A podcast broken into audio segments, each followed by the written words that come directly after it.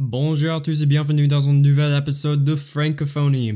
Aujourd'hui, je parlerai de ce qui se passe aux États-Unis maintenant avec le mouvement de Black Lives Matter et pourquoi en ce moment je suis fier de mon pays.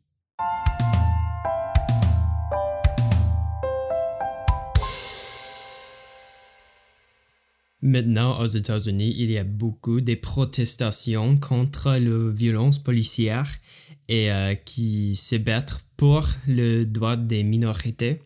Et euh, ce mouvement a commencé avec la mort de George Floyd. Il était un homme afro-américain qui était euh, tué par la police le 25 mai. Et cet incident a commencé un mouvement ici et s'est répandu autour du monde. Et pour ceux qui ne savent pas, ce truc n'est pas très rare dans ce pays. La violence policière est assez courante, surtout pour les gens noirs. Et euh, avant, il y avait des autres mouvements euh, contre la violence policière, mais je crois dans euh, ce mouvement maintenant, c'est différent que les autres. Ce mouvement s'est emparé des réseaux sociaux et c'est facile à voir que ma génération est unie dans ses batailles pour les droits et le respect des euh, gens noirs et des minorités. Et euh, aussi, il y a les protestations partout, même si dans ma petite communauté, loin d'une grande ville, en fait, ma famille a participé dans une protestation et euh, on est allé au centre-ville le week-end dernier pour voir la protestation et soutenir le mouvement.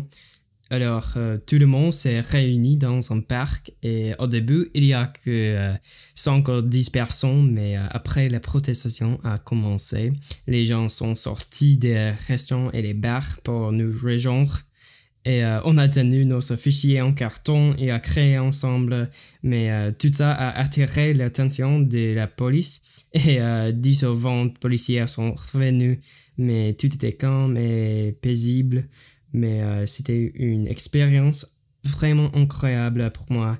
Et euh, j'ai pensé en ce moment que ce pays pourrait vraiment changer.